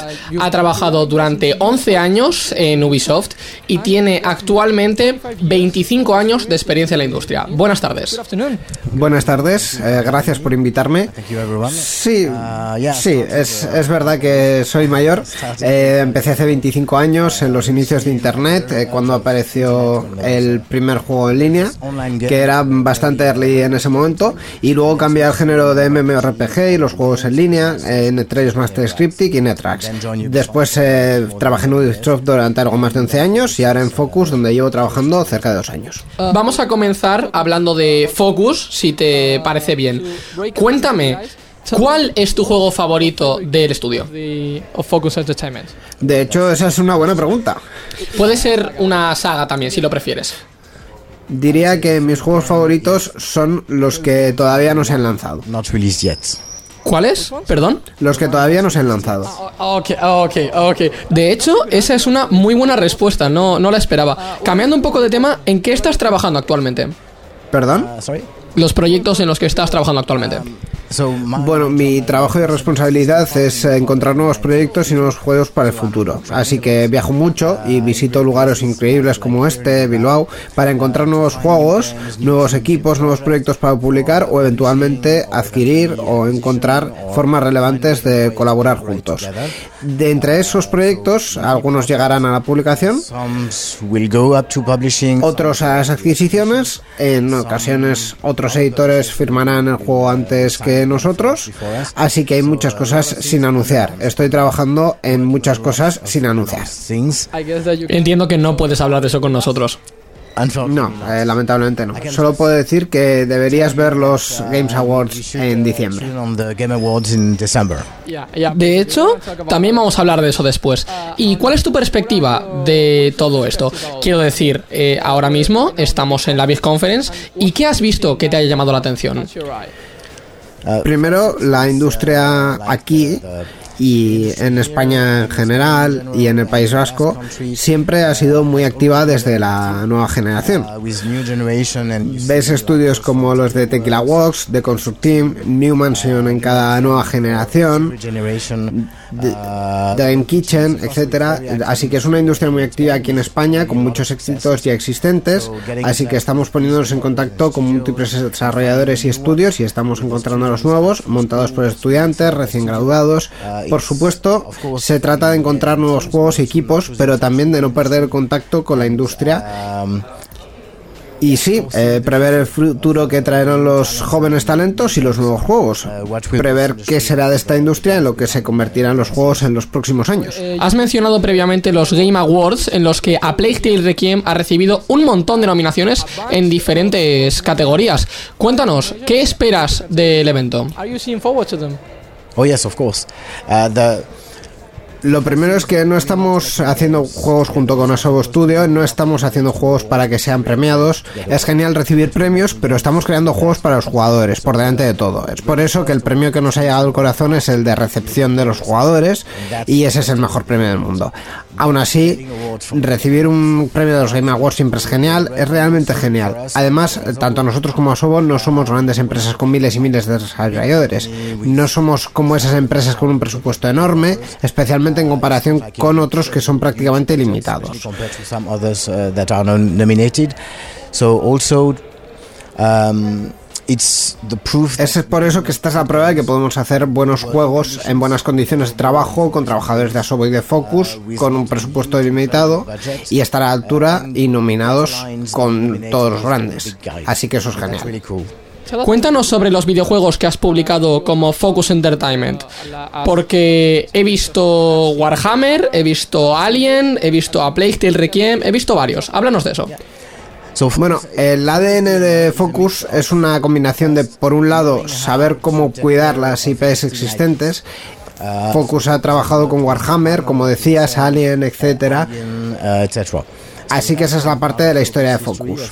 Um, Por otro lado, la gente sabe que si quieren grandes IPs de películas y de cómics, etcétera, pueden venir a nosotros y vamos a ser muy cuidadosos y vamos a hacer grandes juegos con ellos. En segundo lugar, está creciendo junto a los estudios que han sido parte del ADN de Focus. Con estudios como Spiders, Cyanide, Giants, con Farming Simulator, hemos pasado de un increíble juego único a varios millones de copias vendidas. Multi- multi-million uh, sellers now. Y es eso precisamente lo que estamos tratando de hacer con Asobo, con Not y con otros estudios con los que estamos trabajando actualmente, como de Parasite y su juego Blacktail, así que eso es realmente parte de nuestro ADN. Crecer juntos y encontrar pequeños estudios o estudios en crecimiento y acompañarlos con nuestra experiencia y apoyo editorial para crecer juntos. Así que ese es vuestro objetivo como tal, encontrar estudios pequeños y ayudarlos a crecer como Focus Entertainment. Sí, y también nos ayudarán a nosotros a crecer. Como un simbionte en este caso.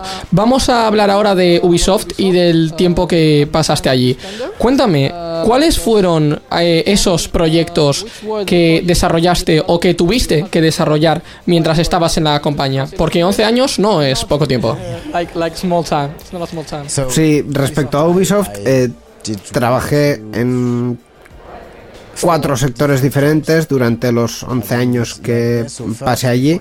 Antes de unirme a Ubisoft, trabajé durante 15 años en el MMORPG. Después Ubisoft me contrató para ayudar en la transición de los juegos offline orientados al comercio minorista y single player a juegos online y dirigidos a los jugadores. Por ende, mis raíces eh, se remontan al MMO, MMO Hardcore. Empecé con Imagine, que es una marca, la, la marca Wii U para gemelos en general.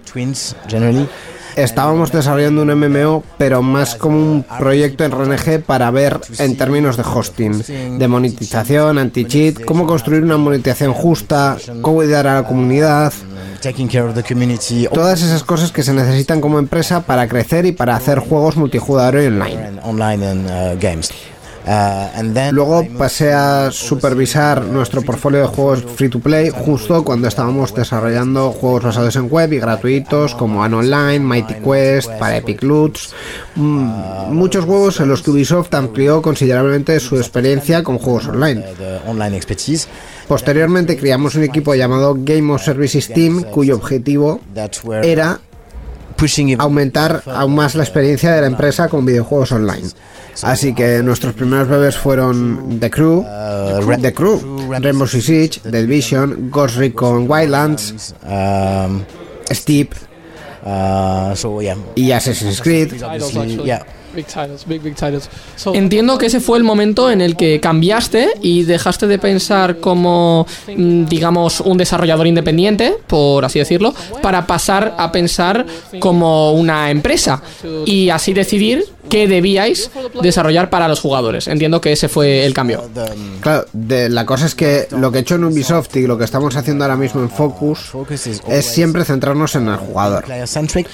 Es decir, de nuevo, para los premios, la primera audiencia para nosotros siempre son los jugadores. Es por eso que mientras eh, diseñamos juegos, producimos juegos, publicamos juegos, eso es siempre lo primero que intentamos decidir. ¿Qué está bien? ¿Qué quieren los jugadores? ¿Qué puede sorprenderlos?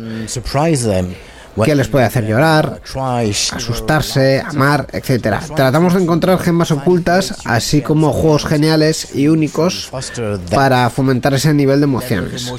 Los videojuegos requieren pensar, evocan emociones, son muchas cosas diferentes y nosotros nos enfocamos en los jugadores ante todo.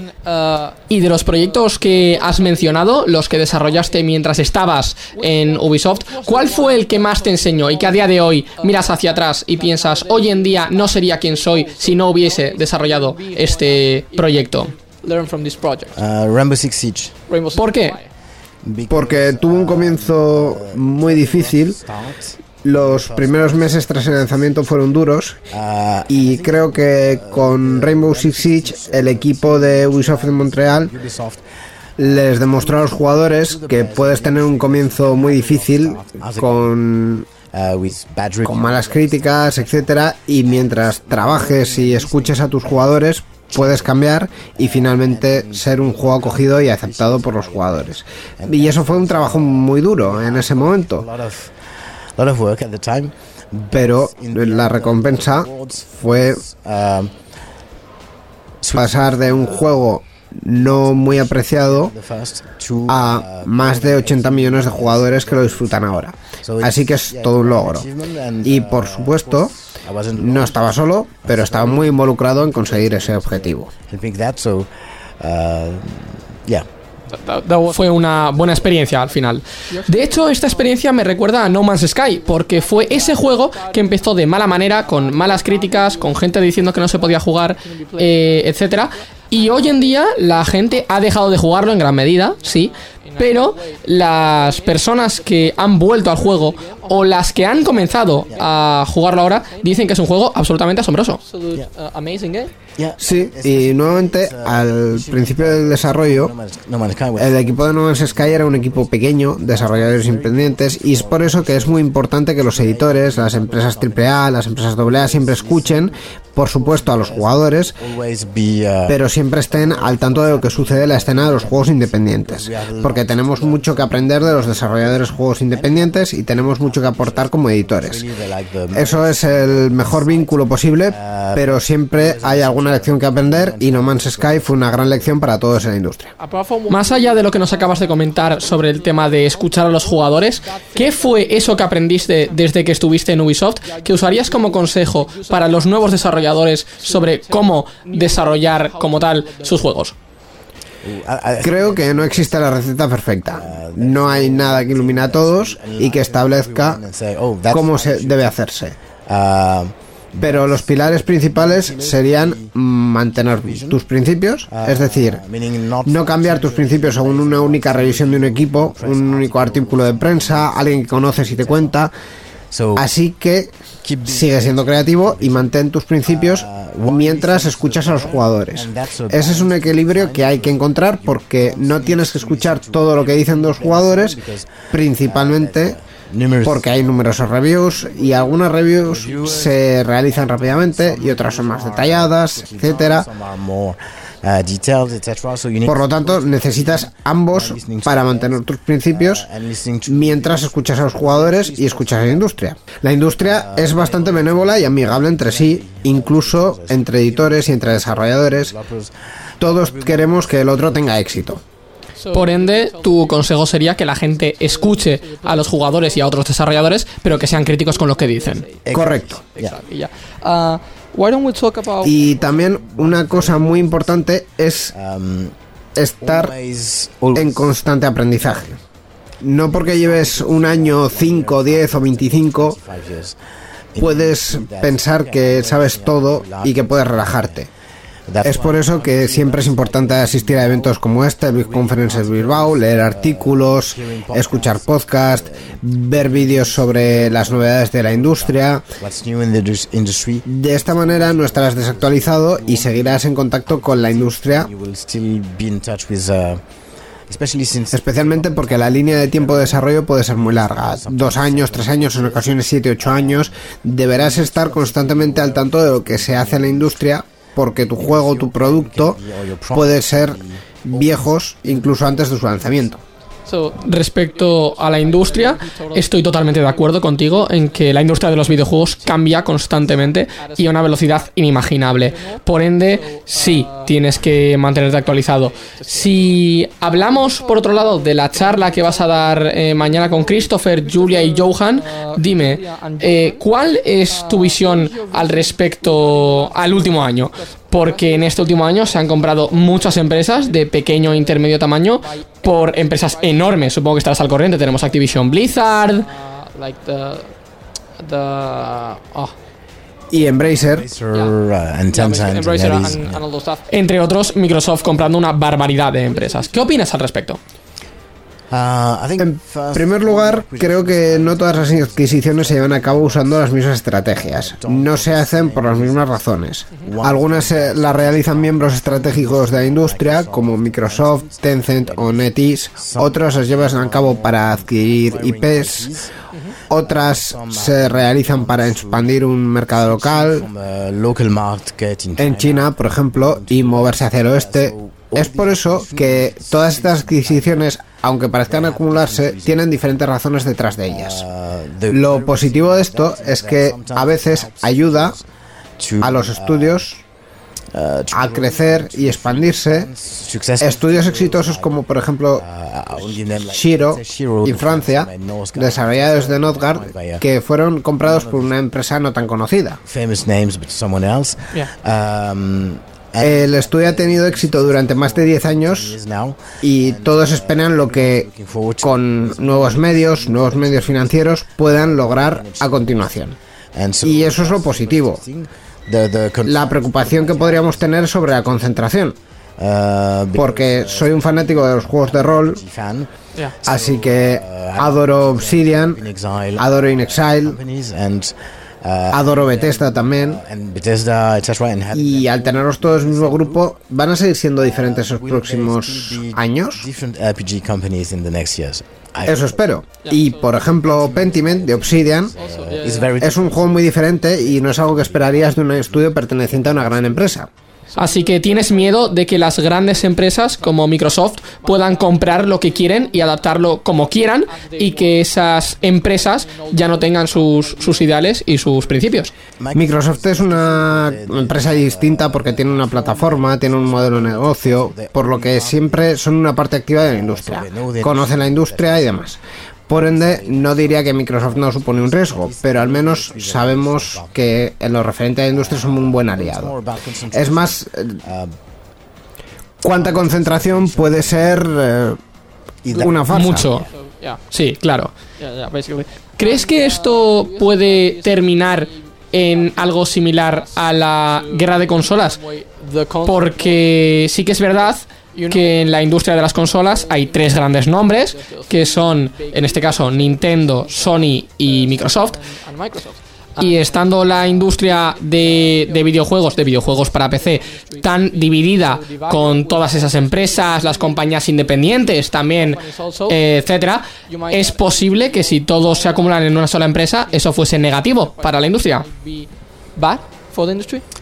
Bueno, en cada generación de consolas hay un ganador que se decide por mm, la cantidad de ventas y no es siempre el mismo. Así que si en una generación el ganador es, por ejemplo, Sony, en la siguiente sea Microsoft y así sucesivamente. Pero cada uno aporta algo nuevo al plantel. Sony trajo un montón de IPs y exclusivas increíbles que ahora se están expandiendo y se pueden expandir a PC. Y también eh, series, películas basadas en historias de videojuegos. Uh, Microsoft, por su parte, está haciendo algo parecido ya que el Game Pass visibiliza juegos independientes como Stray, por ejemplo, un juego increíble con una representación única de los gatos, por lo que ninguna empresa actúa erróneamente.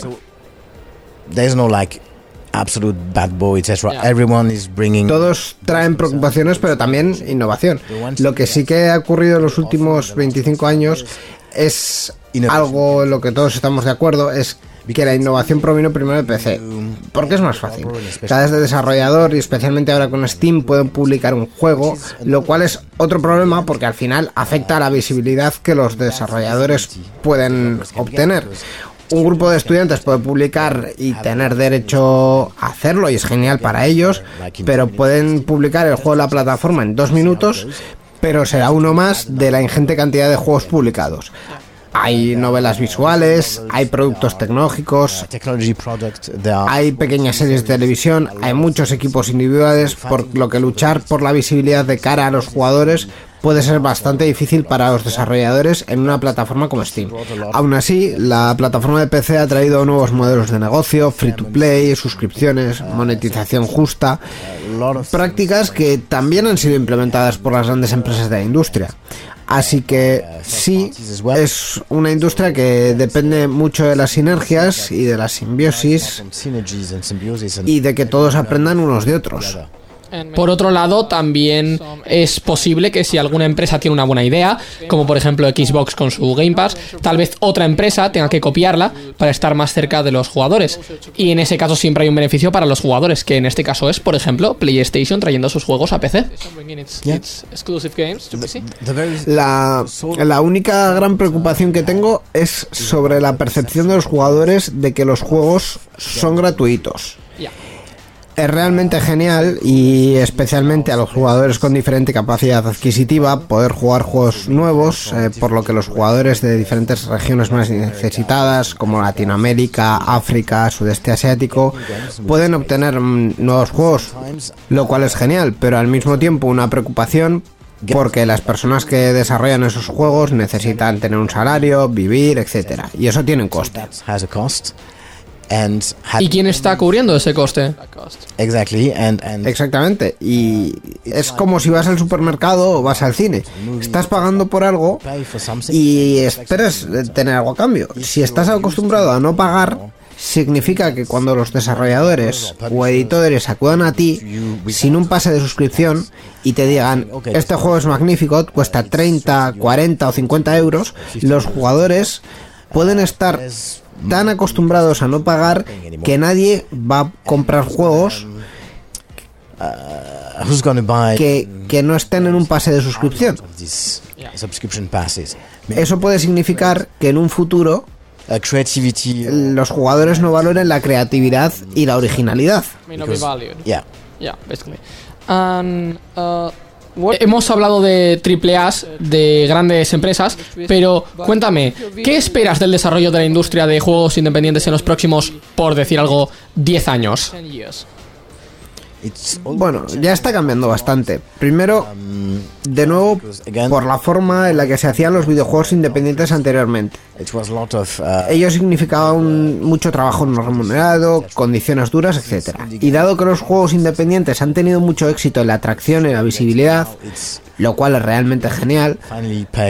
Ahora los desarrolladores finalmente se les paga justamente, con mejores condiciones de trabajo, etcétera. Pero por supuesto significa que la apuesta es más alta ahora. Por eso es muy importante que los jugadores tengan en cuenta que los juegos no son gratuitos. Y sobre todo, las grandes empresas siempre encontrarán la forma de que sus juegos estén en Game Pass o en otros sistemas de suscripción el actual beneficia a los juegos independientes, lo cual es genial, pero el día que cualquiera de los pases de suscripción se detenga, los estudios independientes podrían verse afectados por ello. Ese es uno de los riesgos. Y en segundo lugar, la innovación sigue viniendo muy habitualmente de estudios independientes, con menos riesgo financiero, ya que no son empresas que cotizan en bolsa, A fin de cuentas son estudios que pueden tomar riesgos y si el juego va bien, mejor para ellos, pero si no es así, no pierden nada. Correcto. A, fin de cuentas hay mucha creatividad e innovación que aún proviene de desarrolladores de juegos independientes. Cabe también comentar que hace algunos años, digamos hace 5 o 8 años, la industria del juego independiente era vista como esa gente que publica juegos en dispositivos móviles y eso, y eso era todo.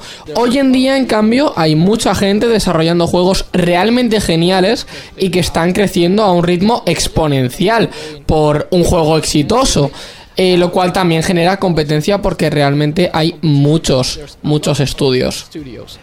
Sí, hay muchos estudios. Algunos están creciendo y puede que contraten desarrolladores talentosos y así dejar de ser independientes. Otros quieren seguir siendo independientes. A fin de cuentas es un increíble grupo lleno de talento, de creatividad y de innovación.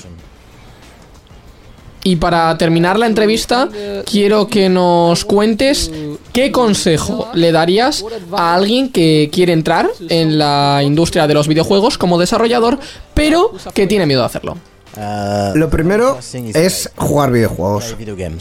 De una manera razonable, por supuesto, mientras sigas teniendo una vida, porque tener una vida es muy importante. Te da pensamientos, te da ideas, te da referencias, etc. Aparte de la vida social. Y la vida social también es muy importante para entrar en la industria de los videojuegos. Pero jugar juegos para benchmarks, para tener referencias, etc. es muy importante.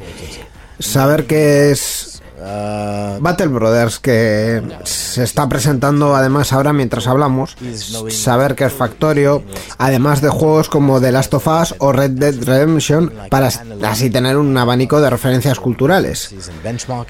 Ese es un requisito previo para entrar en la industria, saber de qué trata y cuán rica y diversa puede ser. El networking es realmente importante mediante la asistencia a eventos, ya sean eventos locales en tu ciudad, en tu región, donde seguramente se celebrará algún evento local.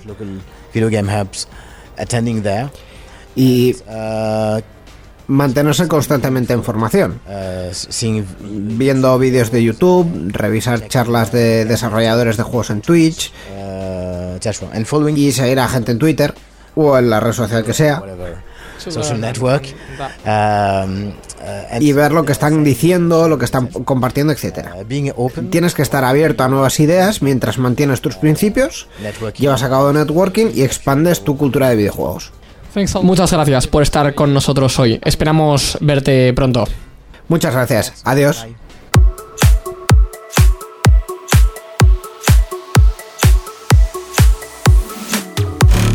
Y hasta que ha llegado este episodio de Gaming Room, un poco especial desde la Big Conference de 2022. Dar las gracias, como no, a todos los entrevistados, a todos los eh, desarrolladores independientes, a Claudia Trujillo y a Yves Lejawang.